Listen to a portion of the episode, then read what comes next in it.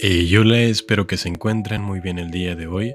El día de hoy me encuentro bastante bien y estoy aquí de vuelta nuevamente para narrar un nuevo capítulo de este grandioso libro, El arte de la seducción del autor Robert Greene. Si se escucha un poco de ruido detrás del micrófono es que no estoy en el lugar habitual en el cual grabo los episodios, por lo cual se escuchará un poquito más de ruido. Solo lo digo como aviso. Bien, sin más que decir, comencemos.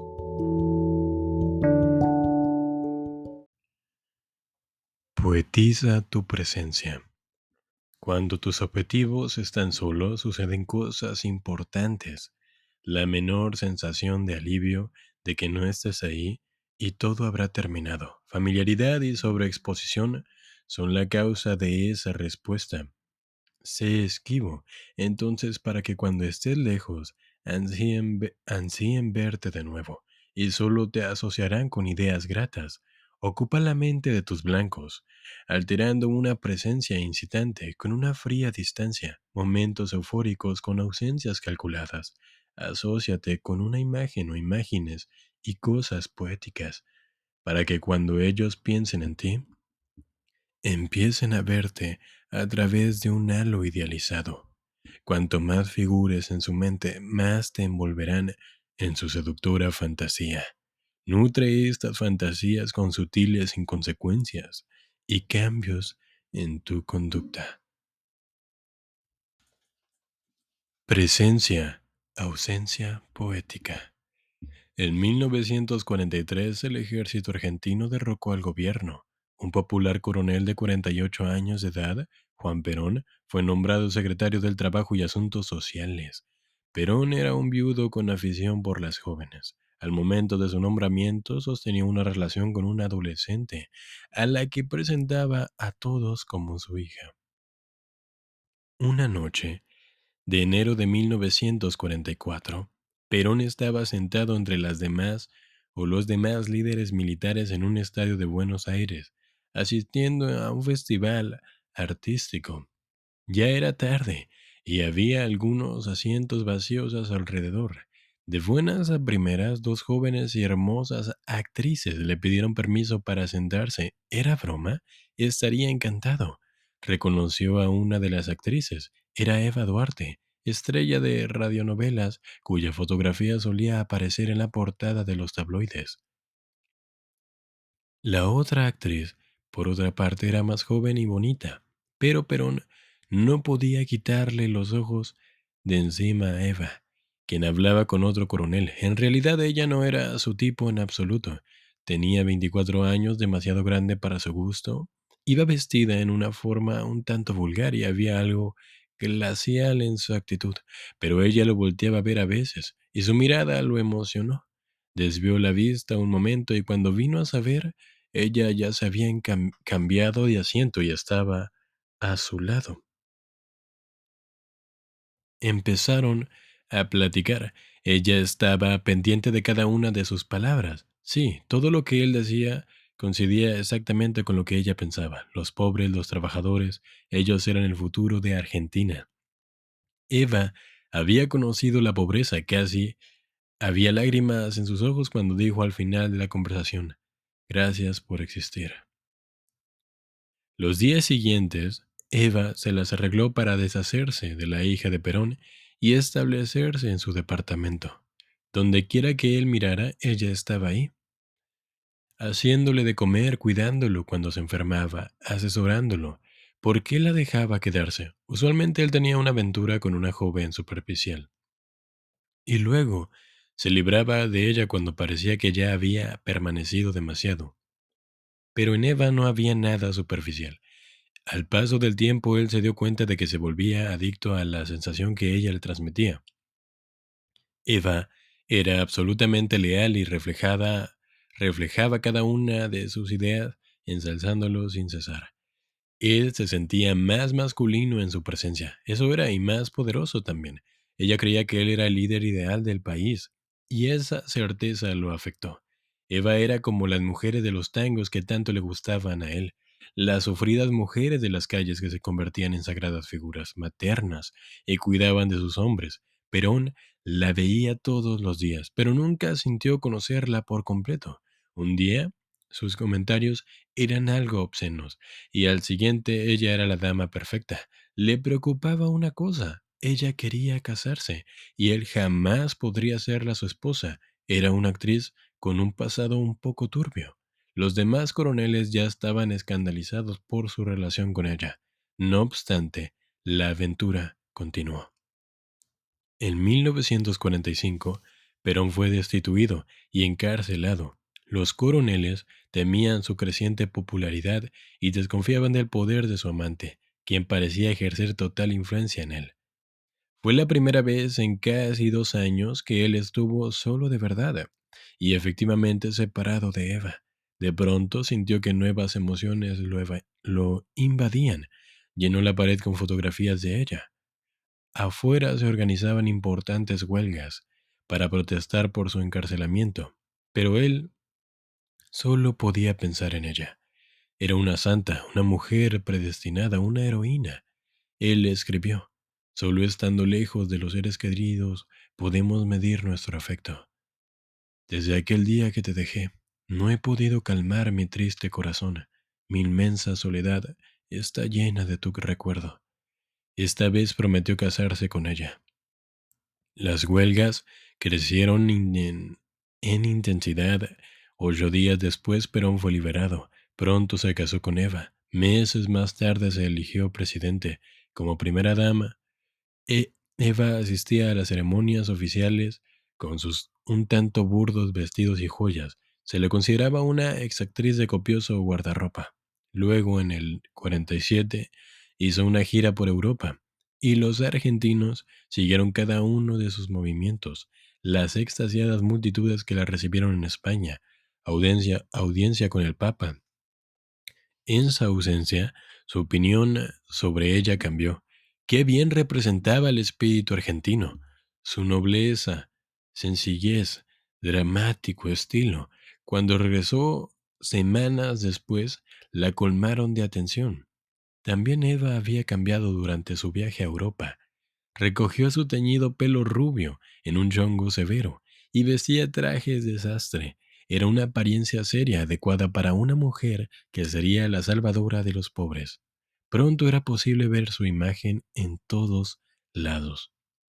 Sus iniciales en las paredes sábanas, toallas de los hospitales para los pobres, su perfil en las camisetas de los jugadores de un equipo de fútbol de la parte más pobre de Argentina, cuyo club ella patrocinaba, su gigantesco rostro sonriente que cubría los costados de los edificios, puesto que indagar algo personal sobre ella se había vuelto imposible, empezaron a surgir toda suerte de elaboradas fantasías en torno suyo. Y cuando el cáncer cegó su vida, en el 52, a los 33 años de edad, el país se vistió de luto. Millones desfilaron ante su cadáver embalsamado. Ya no era una actriz de radio, una esposa, una primera dama, sino Evita, una santa. Interpretación.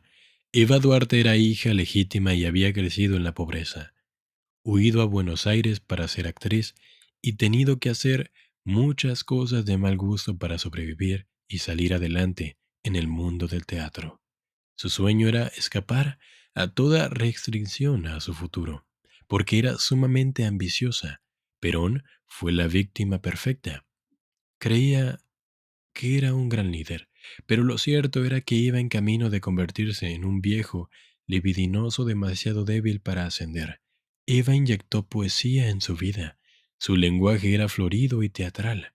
Lo rodeaba de atenciones, al punto mismo del sofoco. Pero el diligente servicio de la mujer a un gran hombre era una imagen clásica, celebrada en innumerables tangos. Sin embargo, ella logró seguir siendo elusiva misteriosa, como una estrella de cine que se ve todo el tiempo en la pantalla, pero a la que en realidad jamás se conoce. Y cuando Perón se vio finalmente solo en la cárcel, estas imágenes y asociaciones poéticas estallaron en su mente. La idealizó sin límite. En cuanto a él, Eva ya no era una actriz de oscuro pasado. Ella sedujo a una nación entera en la misma forma. El secreto fue su dramática presencia poética combinada con un dejo de elusiva distancia. Con el tiempo en ella se veía lo que se quisiera. Hasta la fecha la gente sigue fantaseando acerca de cómo era Eva en realidad. La familiaridad destruye la seducción. Es raro que esto ocurra pronto, hay mucho por saber de una nueva persona, pero puede llegar un momento en el que el objetivo empiece a idealizarse y fantasear contigo, solo para descubrir que no eres lo que creyó. Esto no se debe a que se te vea demasiado, estés demasiado disponible como algunos imaginan. De hecho, si tus objetivos te ven muy poco, no les darás nada para sostenerse y otros podrían atrapar su atención. Tú tienes que ocupar su mente. Aquello se debe más bien a que eres demasiado coherente, demasiado obvio, excesivamente humano y real. Tus blancos no pueden idealizarte si saben mucho de ti. Si empiezan a verte como demasiado humano, no solo debes mantener cierto grado de distancia, también debe haber algo fantástico e embrujador y embrujador en ti, que desencadene toda clase de deliciosas posibilidades en su mente. La posibilidad que Eva representaba era la de ser lo que en la cultura argentina se consideraba la mujer ideal, devota, maternal, santa, pero existen incontables ideales poéticos que tú puedes tratar de encarnar. Caballerosidad, aventura, romance y demás son ideales igualmente fuertes, y si posees un aire de ellos, podrás influir poesía suficiente para llenar la cabeza de los demás de sueños y fantasías. A toda costa debes personificar algo, incluso si es malo e indecoroso, todo con tal de evitar la mancha de la familiaridad y la ordinarez.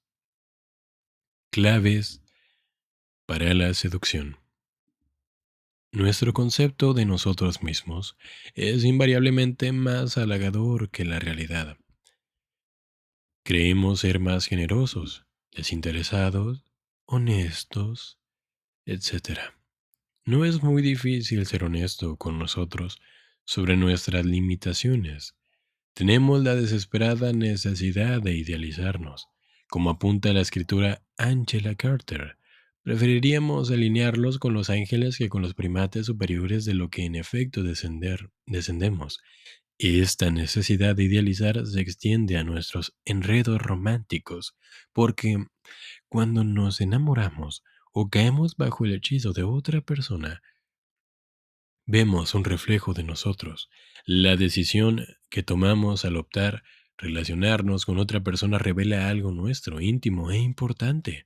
Nos resistimos a vernos enamorados de alguien ordinario, soez o soso, porque eso sería desagradable reflejo nuestro. Además, además solemos enamorarnos de alguien que de alguna manera se parece a nosotros. Es un dato curioso. Si esa persona fuera deficiente o peor aún, ordinaria, pensaríamos que hay algo ordinario y deficiente en nosotros. No, el ser amado debe sobrevalorarse e idealizarse a toda costa, al menos en bien de nuestra autoestima. Aparte, en un mundo cruel y lleno de desilusiones, es un gran placer poder fantasear con la otra persona con que te relacionas. Esto facilita la tarea del seductor. La gente se muere por recibir la oportunidad de fantasear contigo. No eches a perder esta oportunidad de oro sobreexponiéndote o volviéndote tan familiar y banal que tus objetivos te vea exactamente como eres. No tienes que ser un ángel, un dechado de virtudes, eso sería muy aburrido. Puedes ser peligroso, atrevido, incluso algo vulgar, dependiendo de los gustos de tu víctima, pero jamás ordinario o limitado. En poesía, a diferencia de la realidad, todo es posible. Según Stendhal, hay dos cristalizaciones, La primera ocurre cuando conocemos a la persona. La segunda, y más importante, sucede después, cuando se filtra un poco de duda. Deseas a la otra persona, pero ella te alude, no estás seguro de que sea tuya. Esta pizca de duda es crucial. Hace que tu imaginación trabaje el doble, acentúa el proceso de poetización. En el siglo XVII, el duque de Launson, el gran libertino, logró una de las seducciones más espectaculares de la historia, la de la gran Mademoiselle, la prima del rey Luis XIV y la mujer más rica y poderosa de Francia.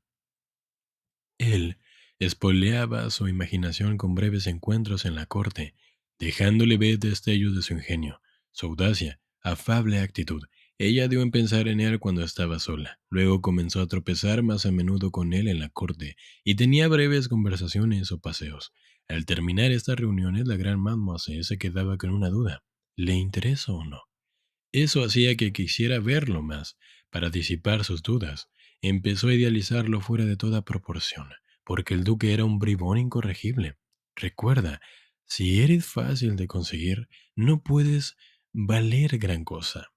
Es arduo poetizar a una persona tan ordinaria. Sí, tras el interés inicial, dejas en claro que no estás asegurado. Si incitas una pizca de duda, tu objetivo imaginará que hay, algo especial, honroso e inalcanzable en ti. Tu imagen cristalizará en la mente de la otra persona. Cleopatra sabía que en realidad no era distinta a cualquier mujer y de hecho su cara no era particularmente hermosa, pero también sabía que los hombres tienden a sobrevalorar a una mujer Basta entonces con insinuar que hay algo diferente en ti, para que te asocie con algo grandioso y poético. Ella hizo saber a César que procedía de grandes reyes y reinas del pasado de Egipto. Con Marco Antonio creó la fantasía de que descendía de la propia Afrodita. Estos hombres retozaban no solo con una mujer tenaz, sino, sino con una especie de diosa. Quizá Hoy sea difícil forjar esas asociaciones, pero la gente sigue obteniendo enorme placer de asociar a los demás con algún género de figura fantástica de su fantasía. Kennedy se presentaba como una figura caballeresca, valiente, noble, encantadora. Picasso no era solo un gran pintor con sed de jóvenes mujeres, era el minotauro de la leyenda griega o diabólica figura embaucadora que tanto seduce a las damas. Estas Asociaciones no deben hacerse pronto, solo son eficaces una vez que el blanco ha empezado a caer bajo tu hechizo y es vulnerable a la sugestión. Un hombre acabará de conocer a Cleopatra. Había considerado ridícula su asociación con Afrodita, pero alguien que se enamora creará casi todo. El truco es asociar tu imagen con algo mítico, por medio de la ropa que usas, cosas que dices, lugares a los que asistes. En la novela de Marcel Proust, En busca del tiempo perdido, el personaje Swam se ve gradualmente seducido por una mujer que en realidad no es su tipo. Él es un esteta y adora las cosas más exquisitas de la vida.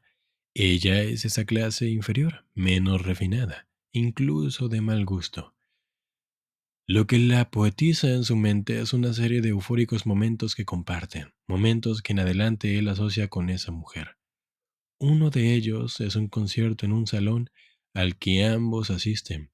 En él, que él se embriaga con una pequeña melodía de una sonata. Cada vez que piensa en ella recuerda esa escueta frase, pequeños regalos que ella le ha dado, objetos que ella ha tocado o manipulado. Empieza a cobrar vida por sí solo una experiencia intensa de cualquier índole artística o espiritual permanece en la mente mucho más que la experiencia normal. Debes hallar la manera de compartir esos momentos con tus objetivos, un concierto, una obra de teatro, un encuentro espiritual, lo que sea, para que ellos asocien contigo algo elevado. Los momentos de efusión compartida poseen enorme influencia seductora Asimismo, cualquier clase de objeto puede embuirse de resonancia poética y asociación sentimental. como se dijo en el capítulo anterior. Los regalos que haces a otras cosas pueden imbuirse de tu presencia, si se asocian con gratos recuerdos. Su vista te mantendrá en la mente de tu víctima y acelerará el proceso, de poetización. Aunque se dice que la ausencia ablanda el corazón, una ausencia temprana resulta mortal para el proceso de cristalización. Como Eva Perón, rodea tus objetivos de atención concentrada, para que en esos momentos críticos en que están solos, su mente gire en medio de una especie de, de revol a revol. Haz todo lo que puedas por mantener a tus objetivos pensando en ti. Cartas, regalos, recuerdos, encuentros inesperados. Esto te da omnipresencia. Todo debe recordarle a ti. Finalmente, ya para acabar, si tus blancos han de verte como algo elevado y poético, hay mucho por ganar si lo haces sentir elevados y poetizados a su vez. El escritor francés Chateaubriand, Chateaubriand, creo que lo pronuncié bien, creo, hacía sentir a una mujer como una diosa. Tan poderoso era el efecto que ella ejercía en él. Le enviaba sus poemas, que ella supuestamente había inspirado, para hacer sentir a la reina Victoria lo mismo una mujer seductora que un gran líder. Benjamin Disraeli la comparaba con figuras mitológicas y grandes predecedoras, como la reina Isabel I. Al idealizar de esta manera tus objetivos, harás que ellos te idealicen a su vez, pues debe ser igualmente grande para poder apreciar y percibir sus excelentes cualidades. Asimismo, se volverá adicto a elevada sensación que tú les procuras. Símbolo. El halo. Lentamente, cuando el, el objetivo está solo, empieza a imaginar un leve fulgor en torno a tu cabeza formado por todos los placeres, placeres que puedes ofrecer, el resplandor de tu intensa presencia, tus nobles cualidades. Ese halo te distingue de los demás. No lo hagas desaparecer volviéndote familiar y ordinario. Reverso. Podría parecer que la táctica contraria sería revelar todo acerca de ti ser completamente honesto sobre tus defectos y virtudes. Este género de sinceridad fue una cualidad de Lord Byron. Casi se estremecía al revelar rasgos horribles y repugnantes, al grado de ya mayor contar a la gente sus relaciones incestuosas con su media hermana. Esta clase de intimidad peligrosa puede ser muy seductora. El objetivo poetizará tus vicios y tu honestidad con él. Empezará a ver más de lo que tiene frente a sí. En otras palabras, el proceso de tu idealización es inevitable. Lo único que no se puede idealizar es la mediocridad, pues no existe nada seductor en ella. No hay manera de seducir sin crear una especie de fantasía y poetización.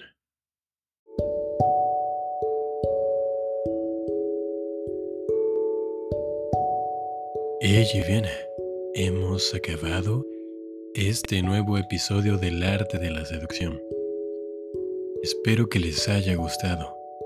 De ser así, les invito a que me sigan donde quiera que me estén escuchando. Sería de gran ayuda para mí. Os pido una disculpa por el audio de este episodio. Fue bastante... hubo bastantes intermitencias mucho ruido, no se escuchaba bien el audio, fue bastante malo en comparación con nosotros. Pero esta vez fue así, fueron las circunstancias. No obstante, espero que lo haya disfrutado, de verdad. Que tengan un bonito día y una buena vida. Hasta pronto.